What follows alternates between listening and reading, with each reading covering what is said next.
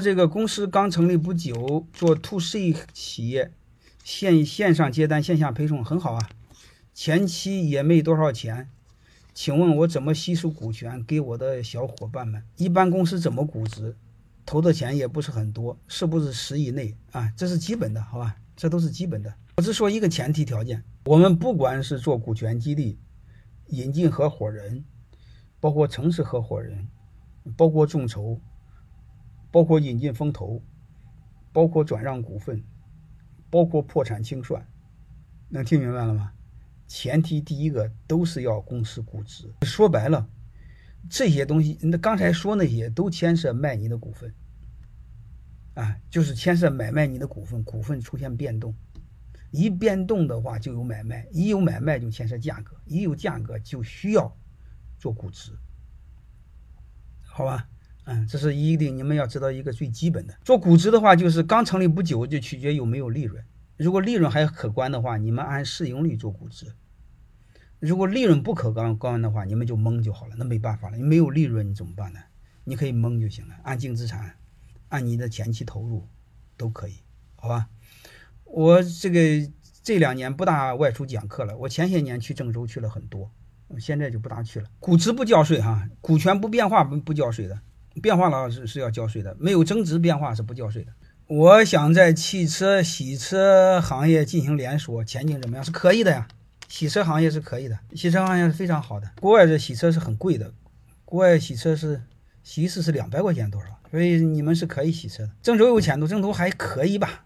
因为郑州在中原还可以吧？我们理解的穷，贫是没有钱，穷是什么？穷是认知思维狭隘，能明白了吗？好吧，那个那个穷途什么什么什么。你看，穷是思维穷，贫是没钱，叫清贫，好吧？所以你会发现，你要是穷人真喜欢历史、哲学、底层逻辑的话，你已经不穷了。你要真读这些东西，你把世界都看透了。各位，如果看透的话，你还挣不着钱，只能说明一个事儿：你看你是假看透，没有真看透。我再给各位说一句话：这个社会不存在怀才不遇，这个社会最祸国殃民的事儿。对一个组织伤害最大的事儿，就是自认为怀才不遇的人，所谓的眼高手低。这种鸟人嘴上的本事很大，但是呢，他在单位又到处抱怨，能明白的人，他把整个组织、整个你企业的氛围全给毁掉。如果有你你们这样的人，我建议马上把他办了。所以对你这个同学呢，我就想说，如果你把这些看透的话，你找一个你喜欢的工作，坚持做。你哪怕是打游戏呢，你很多，嗯，现在很多学校都开了那个电竞专业，是吧？